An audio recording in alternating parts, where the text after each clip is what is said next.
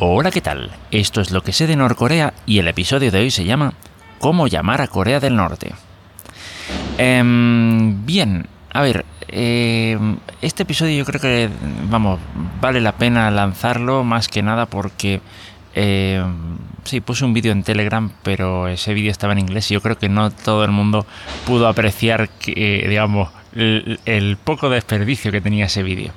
Era un vídeo en el que se, eh, digamos, en el que Charo Carroll, que es el director ejecutivo de NK News, vamos, el CEO, como se dice ahora, de NK News, pues em, aparecía él y aparecía haciendo una llamada a Corea del Norte y explicando pues algunos detalles interesantes, ¿vale? Eh, antes de eso voy a explicar, al, digamos, antes de detallar un poquito ese vídeo, voy a explicar un poquito em, cómo funciona el sistema de, digamos, de telefonía, las redes de telefonía en Corea del Norte. ¿Vale? Esto según Martin Williams, que dio, vamos, que, estuvo también entrevistado en NK News hace cuánto, un par de años más o menos, a cuento de esto, y que por supuesto, como de costumbre, dejó todo en las notas del episodio.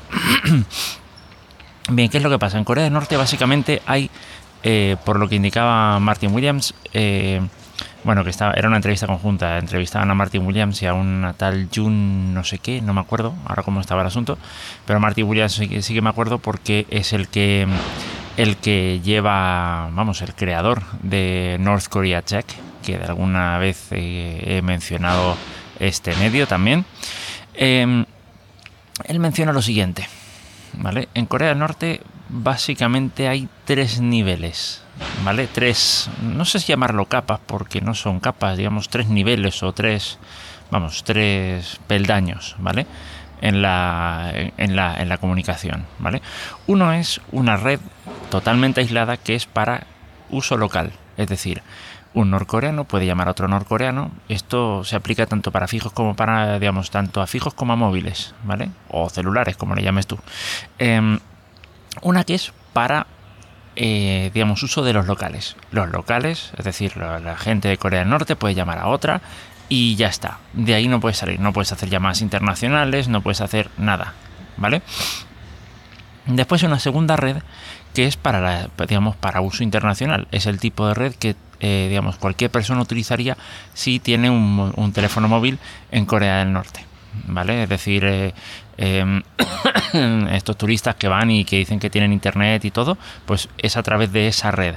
En esa red, pues tú puedes llamar a cualquier persona de, digamos, del extranjero, puedes llamar a las personas dentro de esa red, que serán turistas y tal, y eh, ya está, no puedes llamar a, locales, ¿de acuerdo? Después tienes una tercera, un tercer peldaño, peldaño, madre mía, peldaño, y es el, digamos, un peldaño ya para lo que llaman las élites, ¿vale? Eh, esas líneas son comunicaciones eh, totalmente cifradas y tienen acceso pues a todo, a llamadas a locales, llamadas a llamadas a mm, mm, mm, llamadas internacionales, ¿vale? Y por lo visto ya digo, estas comunicaciones están cifradas. Eh, no sé qué querrán decir con cifrado. Querrán decir que nadie puede supervisártelas, supongo que irá por ahí la cosa, porque en teoría, por lo menos de, desde el teléfono, por lo menos en el caso de los móviles, desde el teléfono hasta la centralita, mm, está cifrado siempre. ¿Vale? Otra cosa es que después en la centralita. otra cosa es que después en la centralita hay alguien que te esté pinchando la línea, pero bueno, sí es un tema aparte, ¿vale? Entonces, bueno, mm, por ahí está la cosa. Eh, entonces, ¿qué pasa? Cuando tú quieres llamar a un número local desde el extranjero, tienes que pasar por una línea internacional, por así decirlo. Entonces, es la sensación que me da. Pasas por una, pasas por, por una operadora, ¿vale? Eh, bueno, no es la sensación que me da, es lo que eh, Charo Carol menciona. Em, pasas por una operadora, la operadora te pregunta a quién quieres llamar y qué, y, qué número es, y entonces ella te, gestiona la llamada. No es exactamente porque tengan falta de tecnología y que tengan que utilizar una centralita manual, no va por ahí, esto simplemente es una operación de filtrado. Sí que es verdad que he oído que en zonas rurales... Em, no me acuerdo de dónde, dónde lo escuché, que en zonas rurales pues eh, aún se seguían utilizando pues eh, centralitas manuales, ¿vale? Es decir, pues que ahí tenías a una operadora que, te, que, estaba ahí con los cables enchufando una línea con otra, ¿vale? Pero, mm, a ver, eh, no lo sé, de todas formas hay que decir que las centralitas automáticas, aunque sean los modelos más primitivos, creo que son de los años 1920 o quizá de antes. Entonces, entonces me resultaría un poco extraño que en Corea del Norte no hubiera de, este tipo de este tipo de, materiales, ¿vale? Eh, bien sea porque los hubieran fabricado ellos o bien sea porque, no sé, me resultaría un poco extraño. Pero bueno, vamos a decir que son centralitas manuales, a lo mejor porque mm, para las pocas llamadas que caen, pues tampoco vale la pena eh, digamos, calentarse mucho la cabeza, y pones a una persona ahí que por lo visto la mano de obra es barata por allí y entonces pues ya está, lo solucionas, ¿vale? Entonces, bien, pero ¿qué es lo que pasa, qué es lo que pasa aquí? Eh, si tú no te sabes el número local, ¿vale? No puedes. Eh, no, no hay un servicio de información telefónica como tal. No puedes decir, eh, llamar a un número y decir, ¿me puedes dar el me puedes decir el teléfono de, eh, yo qué sé, de la KCNA? O me puedes decir el teléfono de no sé quién, o del teléfono no sé cuántos. No. Y mucho menos páginas amarillas ni páginas blancas por internet. Eh, no sé si dentro, de, dentro del país tendrán directorios telefónicos de alguna manera, ¿vale? Pero si los tienen, pues seguramente eh, vamos, a lo mejor están por intranet o alguna cosa esta, algo que no puedas que no puedas llegar y sacar. Y de todas formas, aunque lo sacaras al extranjero, te daría un poco, bueno, no sé, lo mismo no, porque si sabes el número, el nombre de la persona a partir del directorio y el número al que quieres llamar, pues supongo ya podrías hacer una llamada.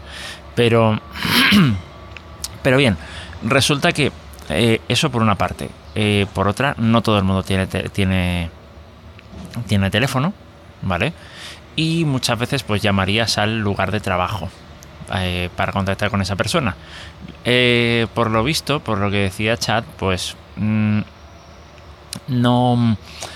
A ver, eh, no es como en cualquier... Em, lo, lo, que se había encontrado él es que no es, esto no, ocurre como en cualquier empresa en la que tú coges, llamas y dice... Y, pues te aparece el típico mensajito, ¿sabes? De una centralita semiautomática que te dice, bienvenido al servicio de no sé qué, si conoce el número de extensión, márquelo, si no, espere y le atenderemos. Y entonces pues tú te esperas y te atiende un operador, oye, sí, mira, quiero hablar con fulano.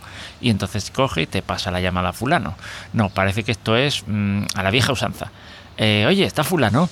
Sí, espérate. ¡Fulano!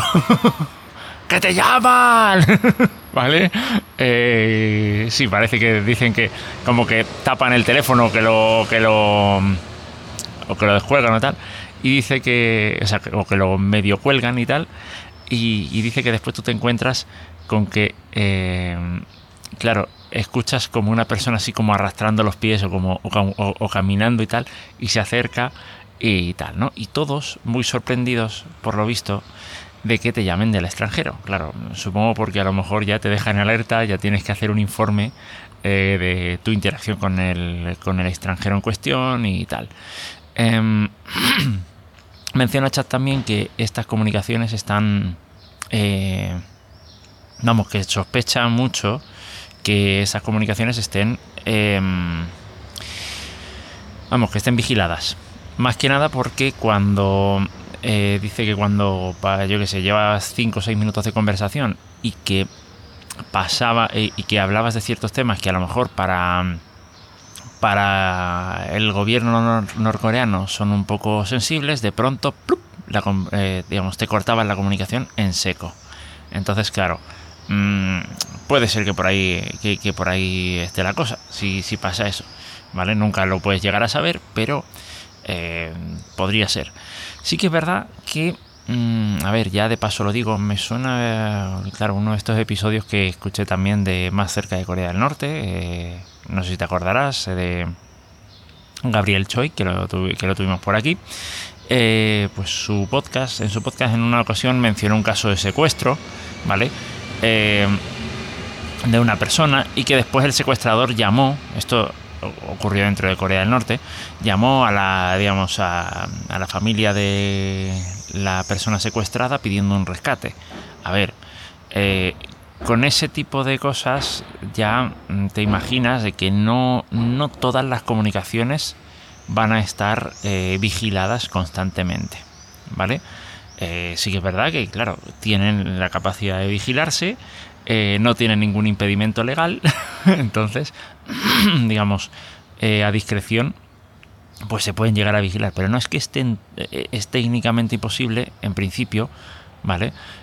vigilarlas, a no ser que yo que sé, desarrolles algún sistema de inteligencia artificial muy siniestro, pero digamos que Corea del Norte no está en condiciones de, de, tener grandes eh, sofisticaciones en cuanto a lo que inteligencia artificial se refiere. Es la sensación que me da a mí por lo menos. Em, y bueno, básicamente es eso.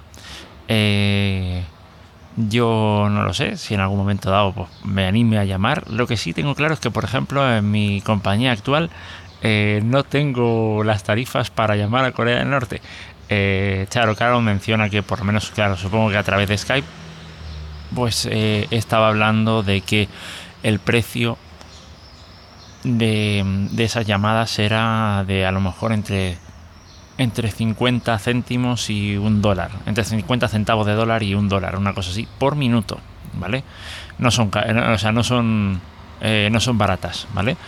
Eh, pero, a ver, también debo decir que, yo qué sé, llamar a Cuba tampoco es que sea baratísimo, Eh, no sé cómo estará ahora. Yo recuerdo que mi madre en su momento me decía que, claro, que este tipo de llamadas, eh, lo digo porque mi madre estuvo trabajando de, teleoperadora cuando estuvimos en Chile.